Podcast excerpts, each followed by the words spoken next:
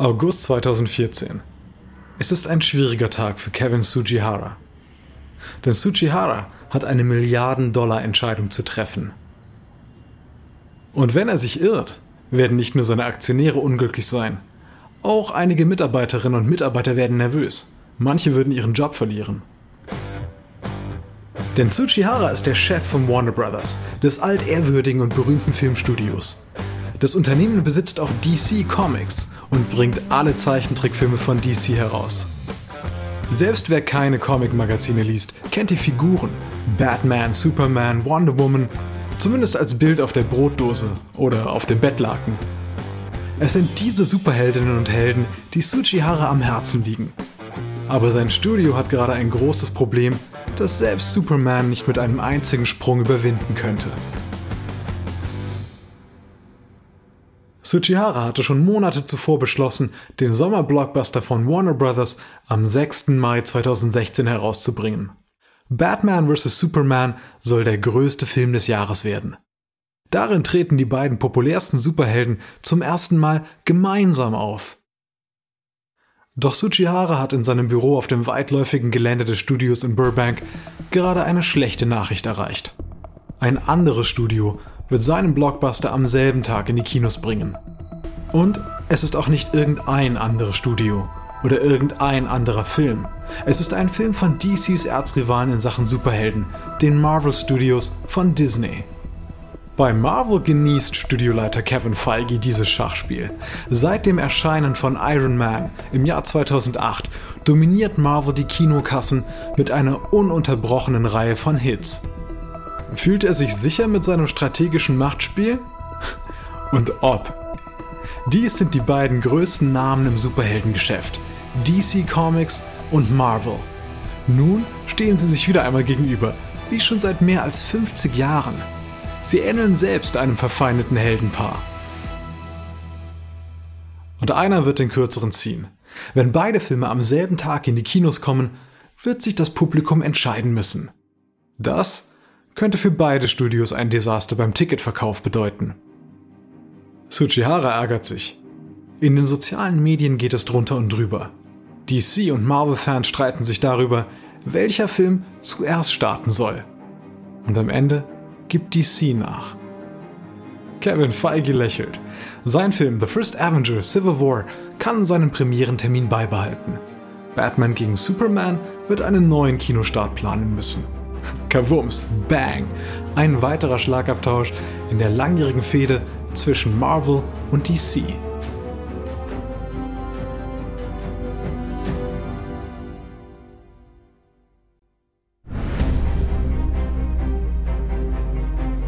Ich bin Alexander Langer für Wandery und das ist Kampf der Unternehmen.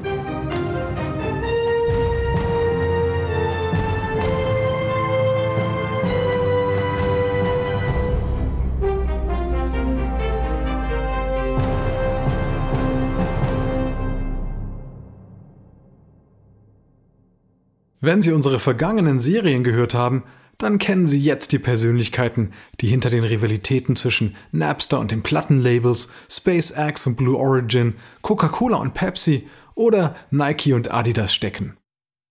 In den nächsten sechs Episoden nehmen wir Sie mit in die reale und fantastische Welt der Comicindustrie. Sie hören Episode 1 Entstehungsgeschichten. DC Comics und Marvel sind die größten Namen im Superheldengeschäft. Seit fast fünf Jahrzehnten prügeln sie aufeinander ein, ähnlich wie Batman und der Joker in ihrem ewigen Kampf. Was als Kampf um die Begeisterung der meist jugendlichen Comicleserinnen und Leser begann, ist zu einer Milliarden-Dollar-Schlacht eskaliert. Sie wird in Vorstandsetagen, in sozialen Medien und in Kinosälen ausgetragen. Wo die Sitze wackeln, wenn sich die Superhelden mit ihren Superkräften messen. Die Folge ist, dass die bunten Comichelden überall präsent und ein Bombengeschäft sind. Vielleicht gehören Sie ja auch zu den Millionen, die 2018 Black Panther von Marvel auf dem Weg zu seinem US-Rekordstart gesehen haben. Oder Sie sind ein Fan der Deadpool-Folgen. Vielleicht ziehen Sie sich Ihre Helden in bunter Unterwäsche im Fernsehen rein, wo sie, wie im Kino, ebenfalls dominieren. The Flash, Supergirl, Agents of Shield, The Defenders, Arrow, die Liste wird länger und länger. Und das ist sicher, die Fans entscheiden sich für eine Seite. DC oder Marvel? Comicbücher sind nicht nur Teil der Mainstream-Popkultur, sie sind Popkultur. Superhelden sind aus den Kellern und Spezialgeschäften ausgebrochen, um die Welt zu erobern. Allein im Jahr 2017 machten Filme mit Comicfiguren fünf der zehn umsatzstärksten Filme des Jahres aus. Das will schon etwas heißen. Aber das war nicht immer so. Wie haben sich Marvel und DC an die Spitze gekämpft? Und wie wurden Comics von einem Hobby junger Menschen zu einem dominierenden Bestandteil der Popkulturlandschaft?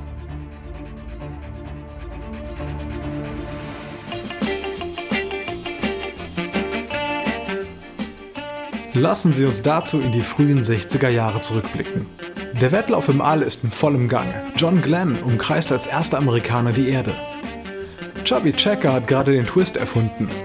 Und ein junger, gut aussehender Präsident erobert das Weiße Haus.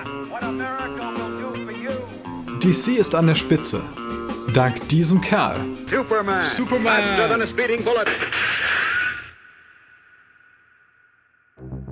Wir gehen aber noch ein Stück weiter zurück.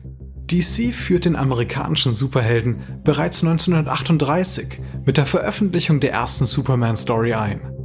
Die Figur wurde von zwei Nerdkids aus Cleveland erfunden, Jerry Siegel und Joe Schuster. Sie versuchen vier Jahre lang Superman als Comic-Charakter zu verkaufen, aber alle Verlage lehnen ab. Schließlich kauft DC die Figur, um sie in einem neuen Magazin namens Action Comics vorzustellen. Die Erfinder bekommen 130 Dollar. Superman wird ein Renner. Die Figur verkauft sich wie von selbst und wird in kurzer Zeit so beliebt, dass sie sich zu einer echten Marke entwickelt. Eine Million Menschen schauen in New York der Thanksgiving-Parade zu. Figuren stellen berühmte Persönlichkeiten aus Geschichte und Film dar. Die Verkaufszahlen des Hefts klettern auf eine Million Exemplare. Merchandising-Artikel überall. Ein Superman-Ballon schwebt 1939 über New York Straßen. Die Geschäftsleiter von DC haben kein großes persönliches Interesse an Comicheften, aber an Geld. Sie beobachten, wie Superman die Kassen füllt wie nichts zuvor.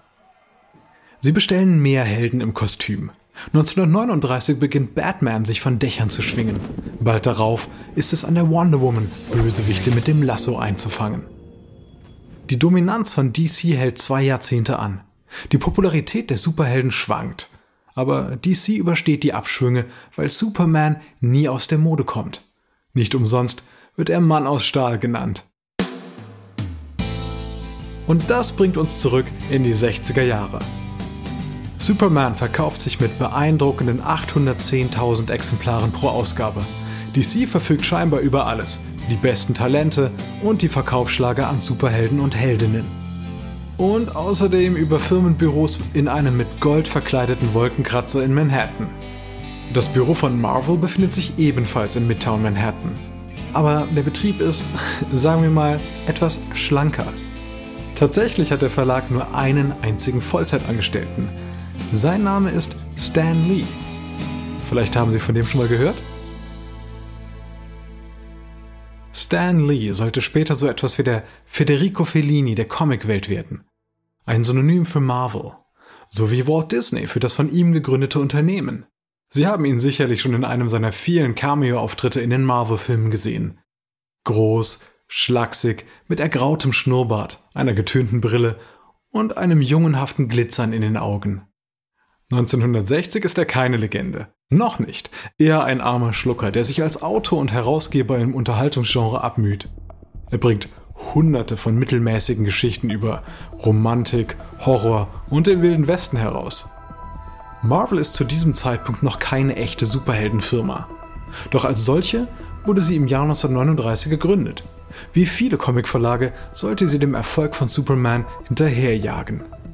Das erste Comicheft, 1939 veröffentlicht, heißt Marvel Comics Nummer 1. Darin feiern zwei Charaktere mit Superkräften Premiere. Der Submariner ist ein mächtiger Unterwasserkönig. Der Android Human Torch ist fähig, als Flamme zu leuchten. Beide waren nur mäßig beliebt. Der größte frühe Superheldenerfolg des Verlags war Captain America. Das Heft kam 1941 mit einem provokanten Titelbild auf den Markt. Es zeigt den Rächer im Sternenumhang, wie er Hitler ins Gesicht schlägt. Nach ein paar Jahren haben die Leser genug von den Superhelden. Marvel wendet sich anderen Genres zu. Tatsächlich wäre der Comicverlag in den 50er Jahren fast pleite gegangen. Er verliert nämlich seinen Verteiler, also die Firma, die die Magazine an die Kioske ausliefert. Der Besitzer von Marvel muss fast alle Mitarbeiter feuern. Alle außer einen Autor, Stan Lee. Wahrscheinlich hatte das etwas mit der Tatsache zu tun, dass Lee mit dem Verleger verwandt war. Nach dem Highschool-Abschluss 1939 war Lee auf der Suche nach Arbeit. Sein Onkel kam auf ihn zu. Ich habe hier etwas für dich. Der Mann deiner Cousine hat einen Verlag in der 42. Straße. Verlagswesen? Das ist auf jeden Fall besser als Büroboot in einer Hosenfabrik.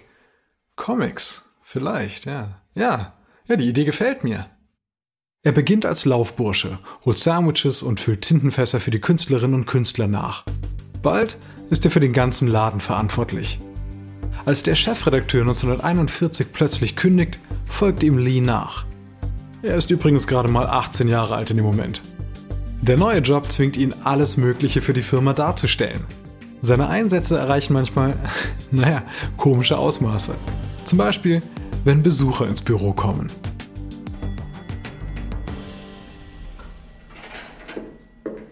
Junger Mann, Entschuldigung, wo finde ich den Redakteur Mr. Lee? Dem Besucher kann man natürlich keinen Vorwurf machen, dass er in dem Jungen in Sneakers und Sweatshirt im Empfangsbereich den Laufburschen vermutet, aber den Künstler und Chefredakteur schlicht nicht erkennt. Lee antwortet, als sei er der Laufbursche. Oh, eine Sekunde, Sir. Ich hole ihn.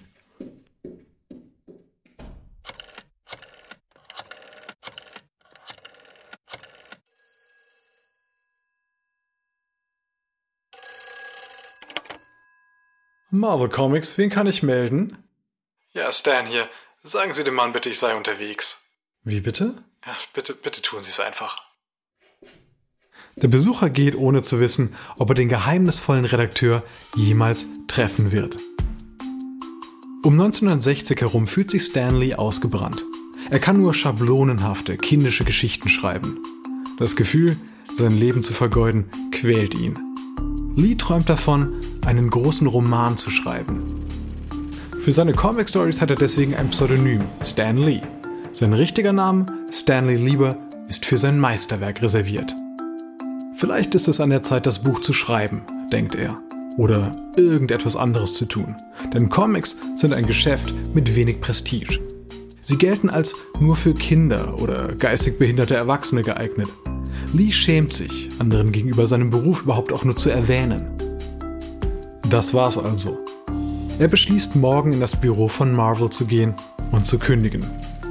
Nach mehr als 20 Jahren wird Stan Lee die Welt der Comics für immer verlassen.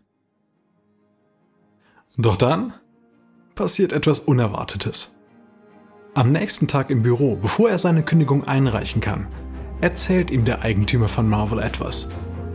Und dieses etwas wird den Lauf der Comic-Geschichte und der Historie der Popkultur für immer verändern.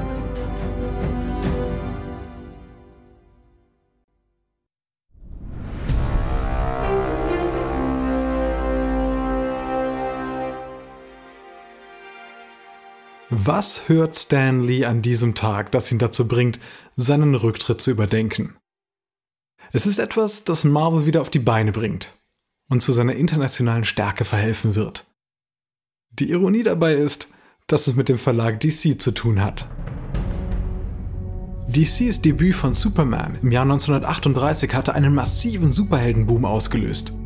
Aber etwa ein Jahrzehnt später wurden die Superkräfte unpopulär und das Publikum wandte sich stattdessen anderen Genres zu.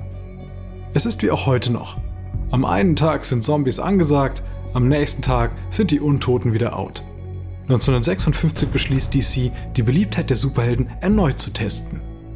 Sie veröffentlichen eine überarbeitete Version des Speedster-Helden Flash. Und siehe da, es wird ein Überraschungshit. andere Filme mit modernisierten Figuren folgen. Ein neuer Superheldenboom kommt ins Rollen. Der ehrgeizigste Titel von DC stammt aus dem Jahr 1960. Die Leute bei DC hatten den genialen Einfall, den bei Kindern beliebten Superhelden aus Magazinen noch andere an die Seite zu stellen. Sogar gleich sieben. Ein Redakteur stellt aus den größten Namen von DC, darunter auch Superman und Wonder Woman und Green Lantern, ein Superteam zusammen. Die Liga der Gerechtigkeit kombiniert die Macht und Kraft des Mannes aus Stahl, des Cosmic Crusader, des geflügelten Rächers, des Königs der Meere, der Tiny Titans und von Scarlet Streak. Alle kämpfen zusammen als The Justice League of America für das Gute und gegen das Böse.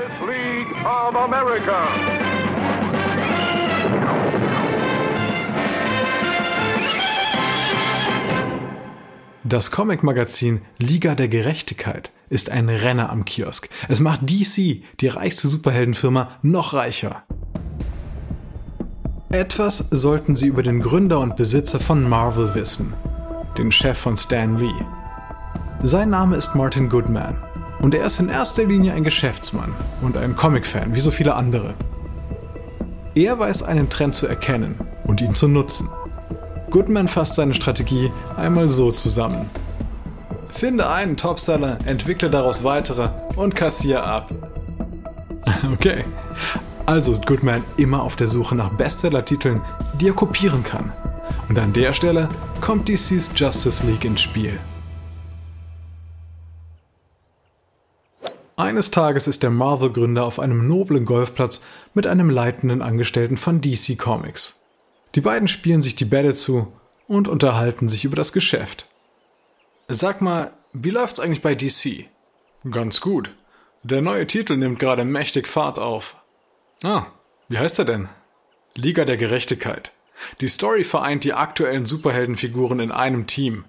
Die Kids lieben das und die geben dafür jeden Cent aus. Was sie nicht sagen. Lustige Geschichte, aber wahrscheinlich Quatsch. Denn Goodman hat nie Golf gespielt. Vermutlich erfuhr er vom Erfolg der Gerechtigkeitsliga durch seine Branchenkontakte oder durch einen Maulwurf im Vertrieb. Wie auch immer er es herausgefunden hat, Goodman hat Dollarzeichen in den Augen. Er ist entschlossen, aus dem Erfolg von DCs neuem Titel selber Kapital zu schlagen.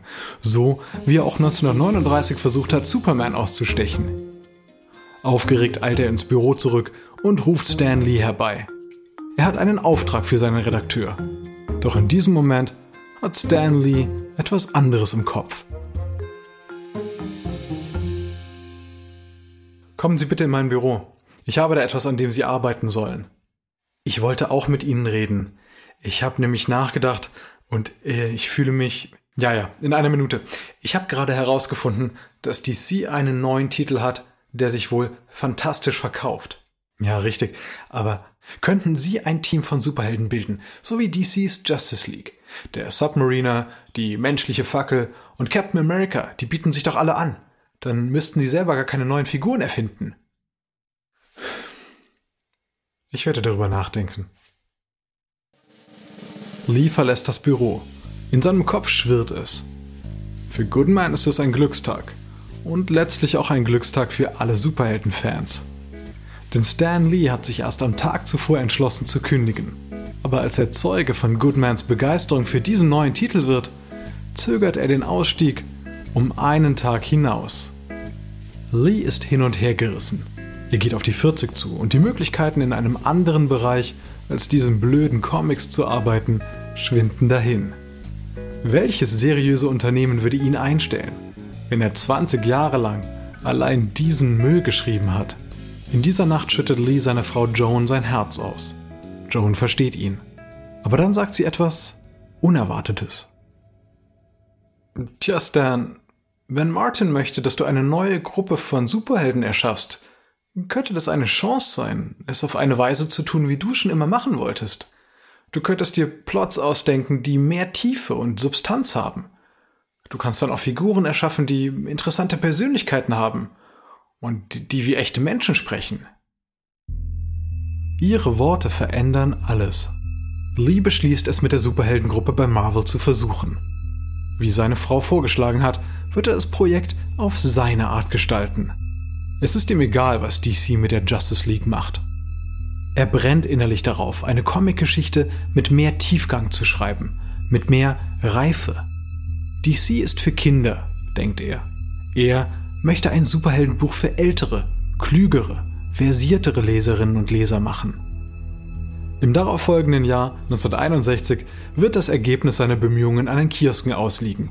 Es wird anders sein als alles, was Comic-Fans je in den Händen hielten. Und es wird erschaffen, was heute als das Marvel-Universum bekannt ist. Es heißt The Fantastic Four, eine dynamische Geschichte mit Science-Fiction-Elementen über eine Gruppe von Abenteurern, die zufällig übernatürliche Kräfte erlangen. Der Comic wird die Erzählungen von Superhelden von diesem Zeitpunkt an verändern. Er löst auch eine Welle beispielloser Kreativität aus, aus der Dutzende neue Figuren hervorgehen. Viele davon werden selbst zu Serien weiterentwickelt werden. Für Marvels mächtigen Konkurrenten DC ist das ein schwerer Schlag, von dem sich der Verlag erst nach Jahrzehnten wieder erholen wird. Dies ist Episode 1 von Marvel vs. DC aus Kampf der Unternehmen von Wandery.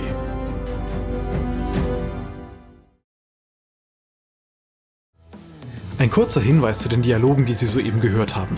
Wir wissen natürlich nicht genau, was gesprochen wurde, doch die Dialoge basieren nach bestem Wissen auf unseren Recherchen. Ich bin Ihr Sprecher, Alexander Langer. Reed Tucker hat diese Geschichte geschrieben. Er ist der Autor von Slugfest, Inside the Epic 50-Year Battle between Marvel and DC. Karen Lowe ist unsere leitende Produzentin und Redakteurin. Das Original Sounddesign stammt von Bay Area Sound. Unser ausführender Produzent ist Marshall Louis. Erstellt hat sie Erna Lopez für Wondery.